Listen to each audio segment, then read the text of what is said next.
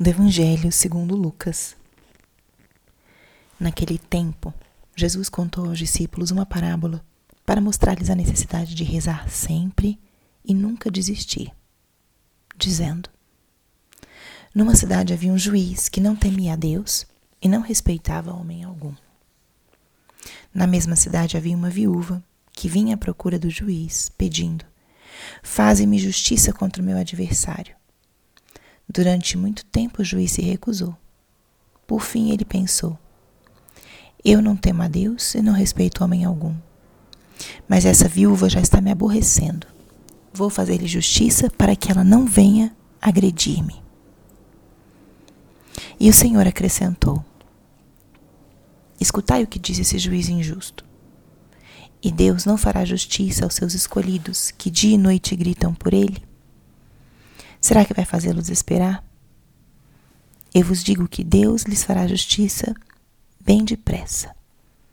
Mas o filho do homem, quando vier, será que ainda vai encontrar fé sobre a terra?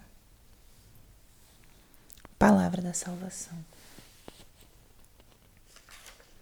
Estamos hoje no 29 domingo do tempo comum. E o que o Evangelho de hoje nos fala? O Evangelho de hoje nos fala da necessidade de rezarmos sempre. Esse sempre significa em muitas circunstâncias, em todas as circunstâncias.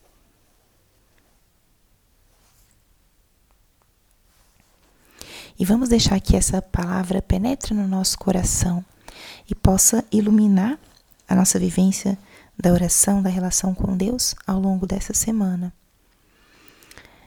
Jesus explica isso para os seus apóstolos através de uma parábola, essa parábola do, do juiz e da viúva inoportuna, da viúva insistente, melhor dizendo. E o que Jesus coloca aqui é muito claro. O juiz atende a viúva por sua insistência. E Jesus diz: Deus não fará justiça aos seus escolhidos, que dia e noite gritam por ele. Se esse juiz falho, humano, sem o temor a Deus, foi capaz de atender a petição dessa viúva por sua insistência, sua determinação. Quanto mais nosso Senhor. E isso é uma certeza.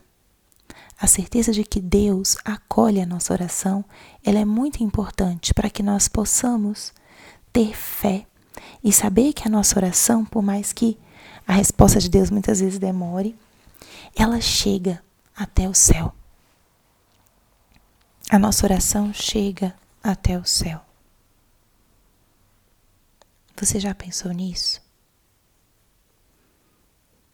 Por vezes, nós temos vergonha de nos aproximarmos de Deus, não sabemos como rezar, ou pensamos, estou longe de Deus há tanto tempo e agora eu venho só para pedir. Deus não tem os nossos critérios. Deus não é como o ser humano. Os critérios de Deus são infinitamente superiores, infinitamente mais nobres e transcendentes. O que nosso Senhor quer é ter uma relação viva e pessoal com cada um de nós, com cada um de seus filhos. Ter uma relação de confiança, uma relação de fé.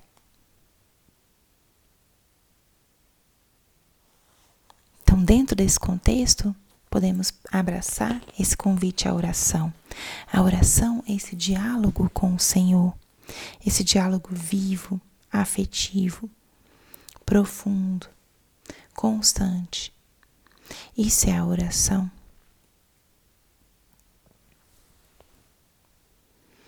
E se por vezes ela precisar ser uma oração de petição, de súplica, devemos fazê-la com confiança, sem medo, sem vergonha de Deus, porque Ele conhece tudo, absolutamente tudo que acontece com a gente. Conhece o nosso coração, Ele criou a nossa vida, Ele nos deu a vida. E esse Senhor que te conhece, é com Ele que você vai dialogar no momento da oração. É assim aproveitar a graça dessa relação viva com Jesus, que é a fonte de toda espiritualidade. A oração, portanto, se torna num momento de encontro e não num dever a cumprir. Eu tenho que rezar. A oração não é um tenho que, é um momento de encontro com aquele que nos ama. E é necessário, é um meio muito importante para o crescimento na nossa vida espiritual.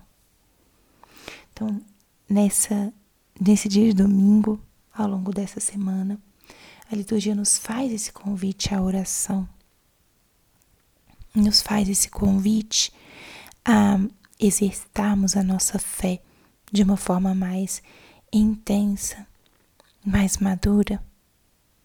E nosso Senhor convida a cada um de nós a vivermos nessa oração sem cessar, essa oração constante, que é o que arranca as graças do coração de Cristo